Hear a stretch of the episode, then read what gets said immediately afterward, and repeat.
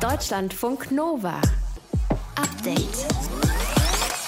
Mit Ralf Günther. Ein riesengroßes Thema, trotz eines so kleinen Infektionsgeschehens in Deutschland. Wer soll was dürfen, wenn die Zahlen wieder richtig nach oben gehen?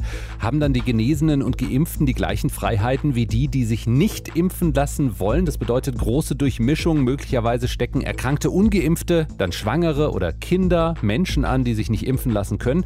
Und auch bereits Genesene und Geimpfte können sich ja weiterhin anstecken, vor allem mit Delta. Die Diskussion ist da. Auch innerhalb der Parteien gibt es ganz unterschiedliche Meinungen. Wer sagt was? Das gleich hier im Podcast zum Update. Außerdem schauen wir nach Frankreich, was da ab sofort gilt. Da gibt es nämlich für gewisse Berufsgruppen eine Impfpflicht. Mit dabei im Update Verena von Keitz und wir beide sprechen gleich über das Fotos und Datensammeln für Kartendienste wie zum Beispiel Apple Maps und Google Maps. Da sind nämlich aktuell Menschen unterwegs äh, mit großen Rucksäcken und diversen technischen Geräten hinten drin. Die äh, ziehen durch die Straßen genau dahin, wo die Autos eigentlich nicht hinkommen und vermessen quasi die Landschaft, um die Karten besser zu machen. Und wir gucken mal drauf, was es denn da für Verbesserungen geben wird. Das also in dieser Podcast-Episode. Und dann stellen wir uns eine Baustelle vor. Statt Maurern kommen Ingenieure, statt Putzerinnen kommen Maschinenbauerinnen. Große 3D-Drucker werden aufgestellt, die ein Haus, äh, das muss man so sagen, ausdrucken mit Beton aus einer beweglichen Düse Schicht für Schicht wie bei einer Torte. Das bedeutet, das, was ich im Computer entwerfe, kann ich eins zu eins an die Maschine schicken und die setzt das um. Und das geht dann schneller, als wenn wir traditionell und handwerklich bauen. Das erste 3D-Druck, ein Familienhaus in Deutschland und die Technologie dahinter ist gleich Thema hier bei uns im Podcast zum Update am 26. Juli 2021. Danke fürs Klicken, Laden und Hören.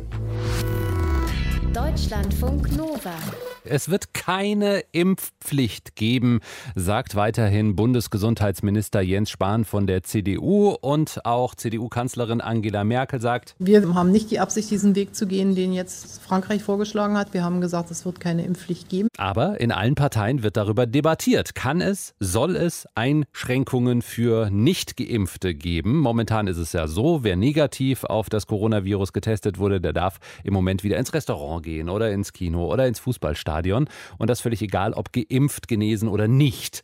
Soll es diesen Alltag in Zukunft nur noch für Geimpfte geben, so wie es Kanzleramtsminister Helge Braun von der CDU vorschlägt? Die Bundesregierung hat zwar schon gesagt, es soll sich nichts ändern, aber deren Amtszeit ist ja bald rum und die Diskussion ist da und ist Teil des Wahlkampfes. Einschränkungen für Nicht-Geimpfte oder nicht. Über diese Debatte wollen wir sprechen mit Politikwissenschaftlerin Julia Schwanholz, die wir vor der Sendung erreicht haben. Hallo Julia.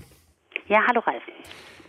Wie viel Wahlkampf ist denn schon in dieser Debatte drin, äh, so kurz vor der Bundestagswahl? Oder würden wir die Diskussion auch führen, wenn keine Wahl wäre? Ja, der Wahlkampf ist in vollem Gange, das ist klar. Wir sind mitten im Superwahljahr. Alle Parteien müssen sich und auch die Spitzenkandidatinnen müssen sich positionieren. Gleichwohl ist der Hintergrund äh, dieser Sachfrage eine ernsthafte Debatte und erfordert auch eine ernsthafte Debatte. Das ist schon daran abzulesen, dass die äh, Corona-Pandemie uns ja jetzt auch schon anderthalb Jahre beschäftigt und immer wieder auch eine Abwägung von Freiheitsrechten gegenüber dem Schutz der Gesundheit stattgefunden hat, was ja auch StaatsrechtlerInnen beschäftigt hat und unter anderem auch den Ethikrat. Aber so richtig positionieren sie sich ja dann doch nicht. Wenn wir mal schauen, innerhalb der Union, zu der ja auch Helge Braun gehört, gibt es Zustimmung, zum Beispiel durch Innenminister Horst Seehofer, aber auch Widerspruch. Unter anderem Kanzlerkandidat Armin Laschet hat ja im Interview gesagt, nö, es soll sich nichts ändern. Also äh, kann ihm das helfen? Ist das bei ihm auch ein Teil seines Wahlkampfes oder schadet er vielleicht seiner Partei, wenn die anders denkt? Naja, der Streit über Alternativen ist das Wesen von Politik. Menschen mögen natürlich am liebsten klare Aussagen und Streit nicht besonders. Das mhm. kommt bei WählerInnen nicht besonders gut an. Es ist letztlich aber nichts anderes als der Ausdruck der Ernsthaftigkeit in dieser Sach- und Streitfrage. Ganz interessant und auffällig ist, dass innerparteilich die drei Parteien, die ja auch SpitzenkandidatInnen gestellt haben, um das Amt der Bundeskanzlerin oder des Bundeskanzlers, eben gar nicht innerparteilich einig sind, sondern es da da sozusagen die klare Pro-Kontra-Trennlinie so nicht gibt. Das ist nur bei den Parteien, die gar keine Spitzenkandidatinnen aufgestellt haben, zu ja. sehen. FDP, AfD, die lehnen es beide ab, nicht Geimpfte schlechter zu behandeln, schlechter zu stellen. Äh, begründen Sie das auch gleich? Hm, was die Verfassungswidrigkeit oder den Verweis auf die Verfassungswidrigkeit betrifft, ist das so. Die AfD lehnt es insgesamt pauschal ab, hat ja auch schon einen Antrag vor ein paar Monaten im Deutschen Bundestag äh, diesbezüglich gestellt, ist damit gescheitert. Bei der FDP ist das ein bisschen differenzierter. Es geht äh, um die Kritik an der Orientierung alleinig an den Inzidenzen. Und die FDP ist eben für eine testbasierte Öffnung, damit sozusagen die Impfung nicht mehr das ausschließliche Mittel der Wahl ist. Aber beide sind sozusagen einig darin, dass sie es für verfassungswidrig halten. Du hast es ja gerade schon gesagt, SPD und Grüne, beide haben ja einen Kandidat oder eine Kandidatin für die Bundestagswahl äh, für das Kanzleramt. Äh, da ist man sich innerhalb der Partei uneinig. Wie stehen denn die Kandidaten dazu, Olaf Scholz und Annalena Baerbock? Ja, Olaf Scholz war doch auffällig still jetzt in dieser Frage. Da haben sich ja eher Karl Lauterbach und Christine Lambrecht zu Wort gemeldet und die sind eben auch nicht einig. Ähm, klar, Karl Lauterbach als Mediziner ist da eher auf der Linie von Christian Drosten und mahnt zur Vorsicht und Christine Lambrecht ist ja aktuell Justizministerin und Familienministerin, sozusagen kommissarisch im Amt für äh, Frau Giffey, die ja vorzeitig äh, zurückgezogen ist und die ist eben gegen eine Impfpflicht ganz klar, was natürlich auch damit zu tun hat, dass sie für Freiheitsrechte für Menschen Menschen ist, die sich gar nicht impfen lassen können, beispielsweise Schwangere oder eben auch Kinder, die ja im Moment noch gar nicht dran sind. Bei Frau Baerbock ist das ein bisschen anders. Also die sagt, Einschränkungen für Ungeimpfte sind grundsätzlich möglich, aber sie ist eben da auch auf der Linie von Frau Lamprecht und sagt, generelles Impfangebot muss es für alle erstmal geben mhm. und erst dann können wir uns diese Streitfrage auch wieder vorlegen. Also ein klein bisschen versucht Frau Baerbock da einen zeitlichen Verschiebebahnhof äh, sozusagen herzustellen. Und da machen wir noch den kompletten Roundup. Wie stehen die Linken Linken zu dieser Diskussion? Auch die Linken sind gegen den Vorstoß von Helge Braun. Ähm, und auch da ist es der Verweis eben auf die benachteiligten einzelnen Gruppen, Kinder, Schwangere, die sich im Moment noch nicht impfen lassen können. Also ganz klar gegen Impfpflicht und gegen die Schlechterstellung oder Benachteiligung von Nichtgeimpften. Einschränkungen für nicht geimpfte Menschen, die sich nicht impfen lassen wollen. Politikwissenschaftlerin Julia Schwanholz über die unterschiedlichen Standpunkte der Parteien und auch innerhalb der Parteien. Deutschlandfunk Nova. Update. Tag 3 der Olympischen Spiele. Hier kommt das Olympia-Update im Deutschlandfunk Nova Update am Montagabend. Also zwei erste deutsche Medaillen gab es gestern schon. Einmal Bronze für die Wasserspringerinnen und nochmal Teambronze im Bogenschießen. Und heute dann nochmal Bronze für Deutschland. Dank des Slalomkanuten Sideris Tasiadis. Was heute sonst noch wichtig war, das besprechen wir jetzt mit Martina Knief, die für uns in Tokio dabei ist. Äh, Martina, mal jenseits der deutschen Kanu-Medaille, was gab es denn sonst noch für spannende Entscheidungen, die wir wissen sollten heute? Also ich fand ja immer wieder begeisternd, was hier im Skateboard sich tut. Also das ist eher was für die jüngeren Leute, denn das Podium beim Street-Wettbewerb der Frauen oder sind es eher Teenager war in der Summe gerade mal 42 Jahre alt. Die Siegerin 13 aus Japan, die Zweitplatzierte 13 aus Brasilien, die Drittplatzierte aus Japan schon ziemlich alt, nämlich 16 Jahre alt. Mhm. Also das ist ein Sport, der hat sich mit den jungen Menschen hier doch prima gemacht. Im Judo natürlich Gold für Japan, wie wir das hier erwartet haben. Das fand ich so das Bemerkenswerteste heute. Was eben noch fehlt, ist eine Goldmedaille für das deutsche Team. Nicht weitergekommen sind die deutschen Turnerinnen, haben aber trotzdem von vielen Anerkennung bekommen für die Entscheidung, in Ganzkörperanzügen anzutreten. Normalerweise sind die Turnoutfits ja eher äh, beinfrei. Das Thema Sexualisierung von Frauen schlägt ja weiterhin bei diesen Spielen Wellen, oder?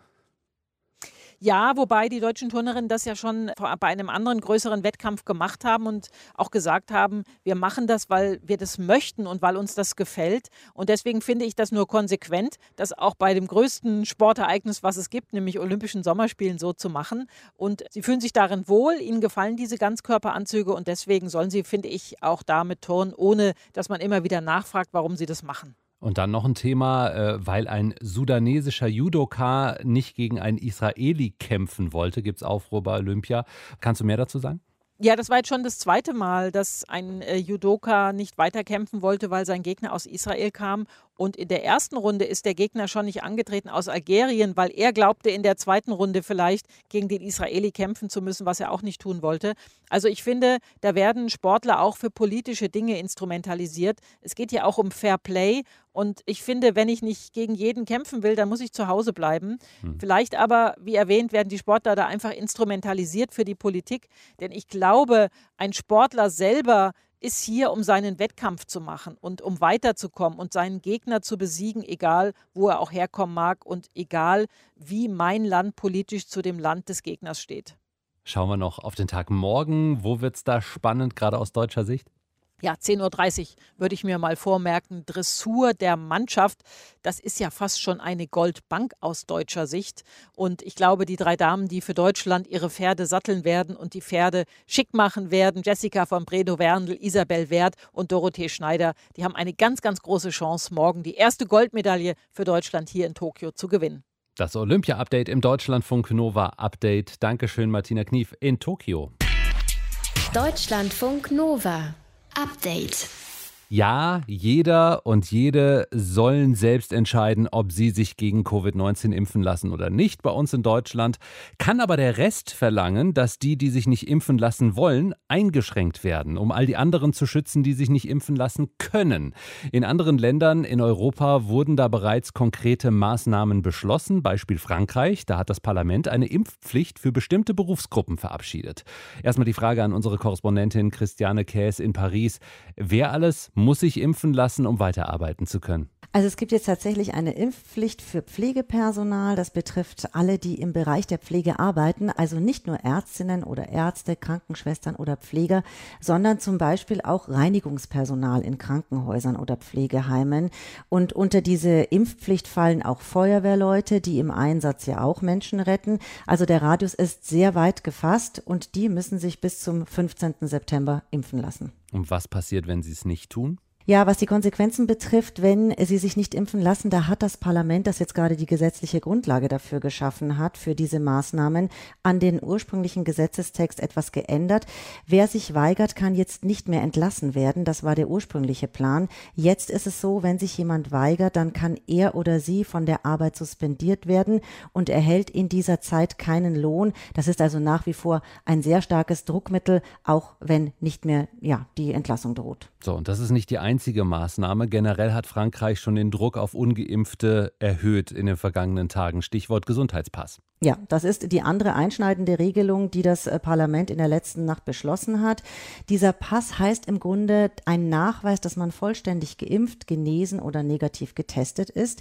Und man muss diesen schon seit letzten Mittwoch vorlegen, wenn man ins Kino oder ins Theater oder in einen Freizeitpark will. Auch Sportstudios fallen da schon darunter. Im August aber braucht man diesen Gesundheitspass dann auch für den Besuch im Café oder im Restaurant. Der kann im Einzelfall auch in größeren Einkaufszentren verlangt werden werden. Beim Reisen mit dem Flugzeug, mit Langstreckenzügen oder mit Fernbussen, da ist dieser Gesundheitspass auch Pflicht. Und dass sie einen entsprechenden Nachweis vorlegen müssen, gilt dann auch für alle, die in diesen Bereichen arbeiten. Also ich finde, das ist fast schon wie eine weitere Impfpflicht auch für diese Berufsgruppen. Mhm. Denn man kann zwar, statt sich impfen zu lassen, immer wieder sich testen lassen, aber die Regierung hat auch angekündigt, ab Herbst werden diese Tests kostenpflichtig. Das war bisher in den großen Testzentren umsonst. Und wer sich immer wieder testen lassen will, anstatt sich impfen zu lassen, der muss einfach viel Geld zahlen und viele werden sich das auf Dauer nicht leisten können. Ja, und das hat durchaus was bewirkt, dass sich direkt mal mehr Menschen zu den Impfungen angemeldet haben, ne? Ja, genau. Also diese Maßnahme, die hat ja Präsident Macron schon in einer Rede am 12. Juli angekündigt und das Parlament hat jetzt eben nur noch die rechtliche Grundlage dafür geschaffen. Aber schon nach der Rede von Macron haben sich innerhalb weniger Tage gleich ein paar Millionen Menschen zum Impfen registrieren lassen. Vor allem viele Jüngere, die offenbar wieder ein normales Leben führen wollen. Die Regierung hat auch angekündigt, in den nächsten Tagen fünf Millionen Termine zu schaffen. Also das Motto ist hier wieder impfen, was geht. Und das hat dieser Impfkampagne auf alle Fälle nochmal neu neuen Schwung verliehen. Aber wie kommen die Beschlüsse generell in der Bevölkerung an? Also es sind ja nicht alle happy. Nein, aber der Großteil der Französinnen und Franzosen, der steht hinter diesen Maßnahmen, das zeigen die Umfragen. Aber wie du schon sagst, es hat jetzt zum ersten Mal in der Pandemie in Frankreich größere organisierte Demonstrationen gegeben. Am vergangenen Wochenende sind gut 160.000 Menschen im ganzen Land auf die Straße gegangen. Am Wochenende davor waren es 114.000 landesweit. Wenn man sich diese Kundgebungen aber im Einzelnen anschaut, dann waren sie nicht so sehr groß. Also in Paris waren es zum Beispiel 11.000 an diesem Wochenende Wochenende, am Wochenende davor an die 20.000. Mancherorts nimmt es ab, an anderen Orten wieder zu. Es wird interessant sein in den kommenden Wochen, wie stark diese Bewegung noch wird. Aber es ist schon jetzt klar, anders als bei der Gelbwestenbewegung, die das Land ja so lange in Atem gehalten hat vor einiger Zeit, haben die Protestierenden jetzt eben keine Mehrheit in der Bevölkerung hinter sich. Der Gesundheitspass für alle Genesenen, Geimpften, Getesteten in Frankreich. Dazu eine Impfpflicht für Gesundheitspersonal. Infos von Deutschlandfunk Nova-Korrespondentin Christiane Käs in Paris. Deutschlandfunk Nova. Update. Einige olympische Disziplinen haben ja ein Nachwuchsproblem. Fechten zum Beispiel oder Biathlon. Äh, beim Skaten ist das offensichtlich überhaupt gar kein Thema. Gestern war das Finale in der Disziplin Street bei den Frauen im Skaten bei den Olympischen Spielen und gewonnen hat ein Mädchen, 13 Jahre alt, Momishi Nishiya aus Japan. Was es mit Sportlerinnen und Sportlern macht, wenn sie so jung und auf so hohem Niveau mit dabei sind, das hat unser Reporter Martin Krinner heute mit einem Sportpsychologen besprochen. Tokio gestern Nacht. Letzter Trick im olympischen Finale. Streetskaten. Es geht um die Plätze auf dem Siegertreppchen. Gold, Silber und Bronze. Und die machen drei Teenagerinnen unter sich aus. Zwei Japanerinnen und ein Mädchen aus Brasilien. Momichi Nishia packt nochmal richtig einen aus hier in ihrem letzten Trick. Was für ein Banger! Und am Ende geht der dritte Platz an Funa Nakayama, 16 Jahre alt, also vergleichsweise schon ein alter Hase. Silber holt sich Raisa Leal mit 13 Jahren und der erste Platz geht an Momichi Nishia, ebenfalls erst 13, wenn auch ein paar Tage älter als die Brasilianerin. Über das Rail, Hinterachse rüber, Lipslide, super sauber ausgefahren. Unglaublich. Das Skateboarden ist ein junger Sport. Im wörtlichen wie im übertragenen Sinne. Denn die Sportart ist nicht nur zum ersten Mal bei Olympia dabei, auch viele der aktiven Skaterinnen und Skater sind verdammt jung. Im Grunde genommen kein Problem, meint Moritz Anderton. Also ich finde es grundsätzlich erstmal gar nicht verwerflich. Er ist Sportpsychologe, arbeitet an der Deutschen Sporthochschule in Köln und kümmert sich unter anderem um die Betreuung der Nachwuchsleistungssportlerinnen und Sportler für Olympia. Ähm, ich glaube, wir hatten das auch im Schwimmen schon, dass es da sehr, sehr junge Athletinnen gab und Athleten, die im Schwimmen schon sehr, sehr früh sehr, sehr gut waren. Im Turnen kennen wir das natürlich auch. Wenn Jungs und Mädels jetzt aber sehr früh in den Leistungssport einsteigen, dann ergeben sich daraus ein paar, naja, sagen wir mal, heikle Punkte. Und deswegen? Für mich stellt sich aus sportpsychologischer Sicht immer die Frage, wie sehr ist das Kind äh, oder der Jugendliche, wie sehr ist er insgesamt begleitet? Ein Punkt ist natürlich der Bewegungsapparat. Muskeln, Knochen, Gelenke, das alles wächst und entwickelt sich ja noch. Und wenn der Körper jetzt zu extrem beansprucht wird, dann kommt es schnell zu Brüchen, Zerrungen und Abnutzungserscheinungen. Ein zweiter Punkt ist aber, dass in vielen Sportarten das harte Training Auswirkungen auf den Hormonhaushalt hat. Auf der einen Seite haben wir zwar bei den Jungs durch das viele Krafttraining einen stark erfrühten äh, Testosteron- und Hormoneinschub. Und bei den Frauen verschiebt es sich dann teilweise nach hinten. Wir beobachten durchaus, dass Sportlerinnen teilweise mit 20 das erste Mal oder mit 22 das erste Mal ihre Menstruation bekommen.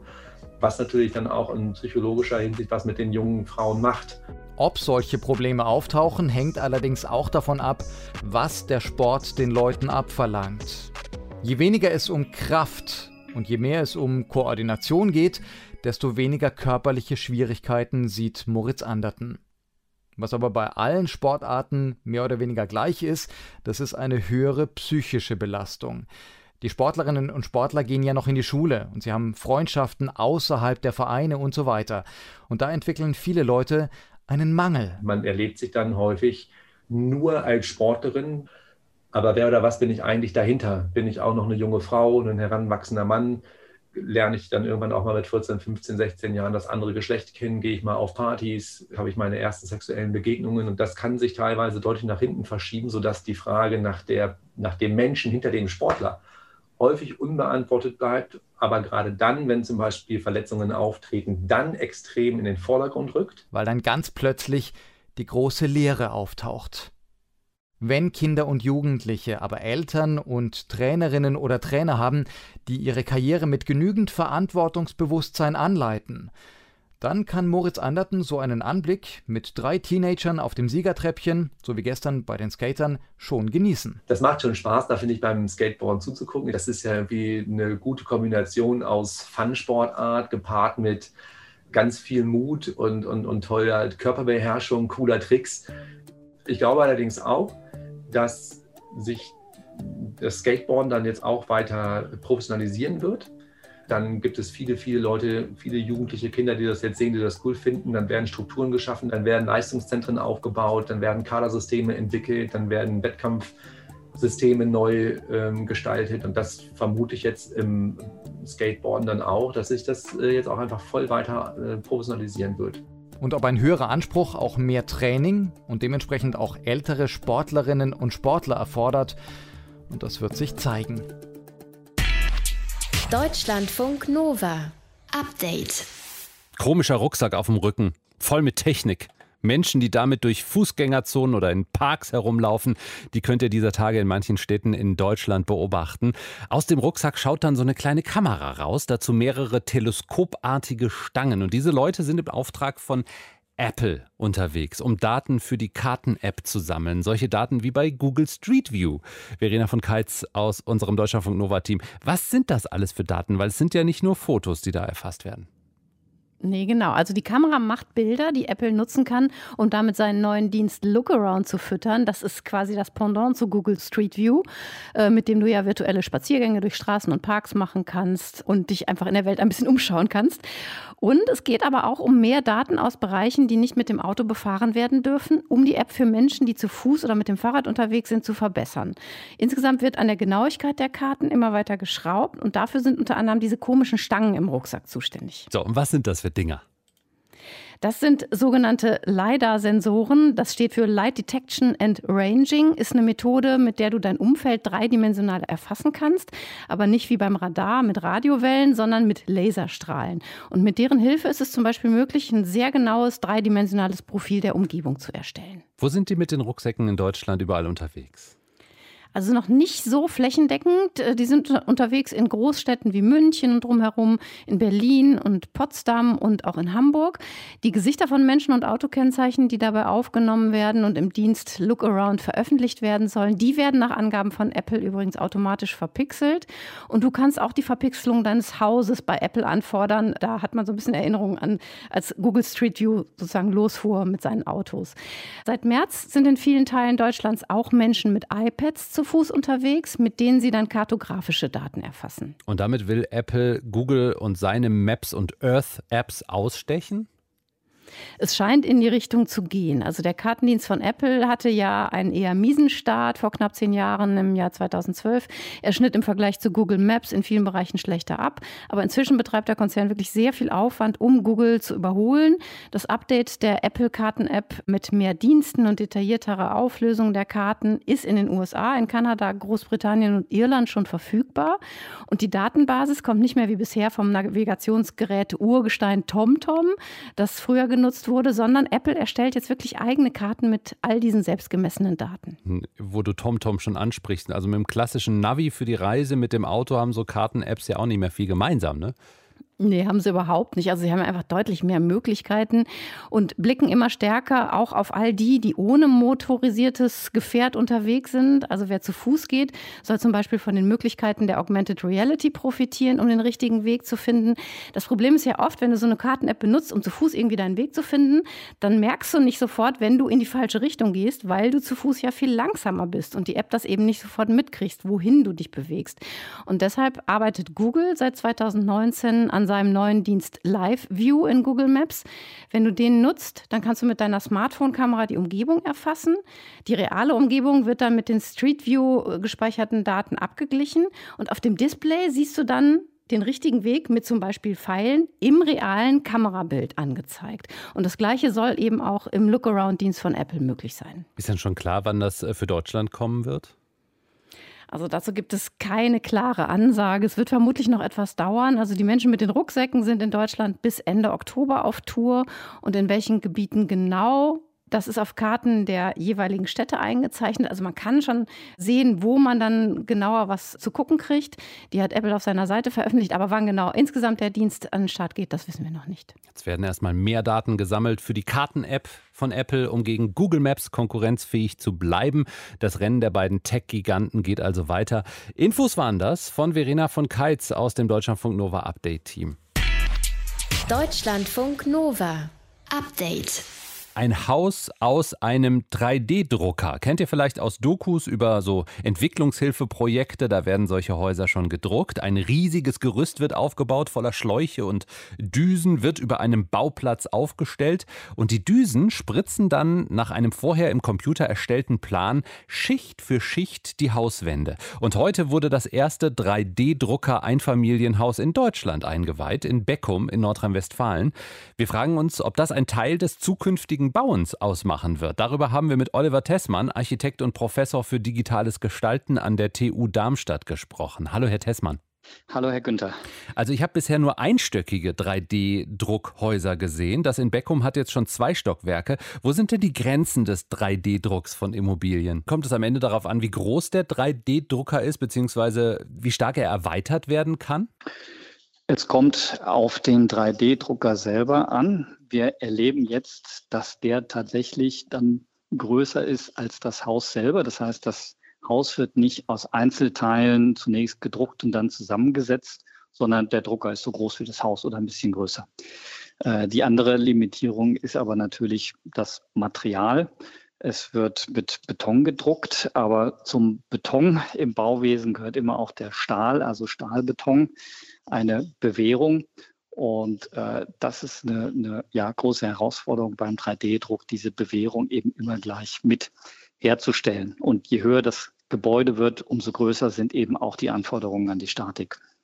Welche Vorteile bietet diese Technologie?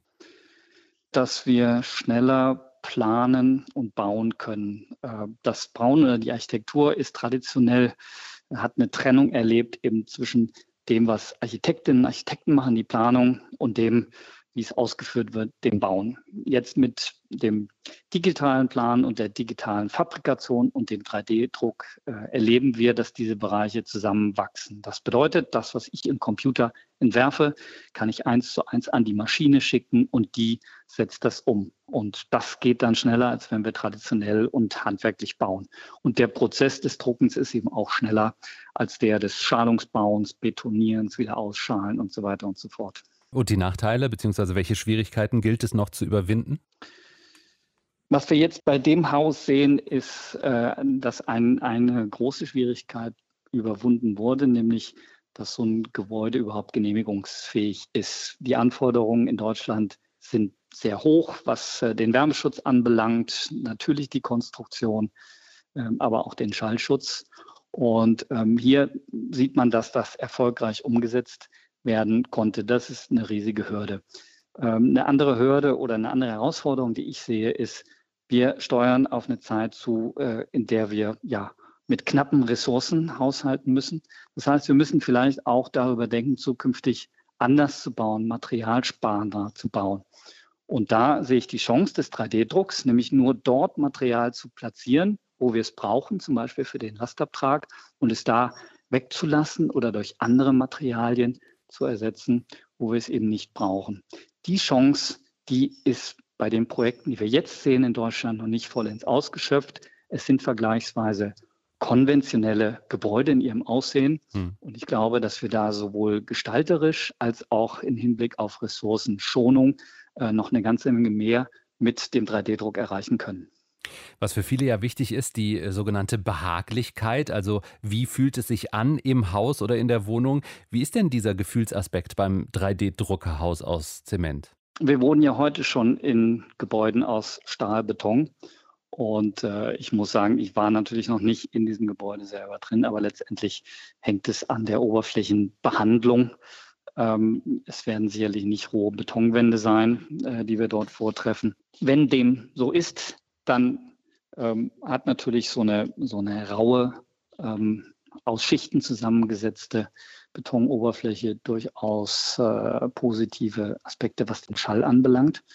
Und ähm, Die Behaglichkeit muss dann wie in anderen Gebäuden auch jenseits des Rohbaus natürlich eingerichtet werden. Deutschlands erstes Einfamilienhaus aus dem 3D-Drucker wurde eingeweiht. Über die Technologie haben wir gesprochen mit Oliver Tessmann, Architekt und Professor für digitales Gestalten an der TU Darmstadt. Deutschlandfunk Nova. Update. Montag bis Freitag, immer zwischen 18 und 20 Uhr. Mehr auf deutschlandfunknova.de.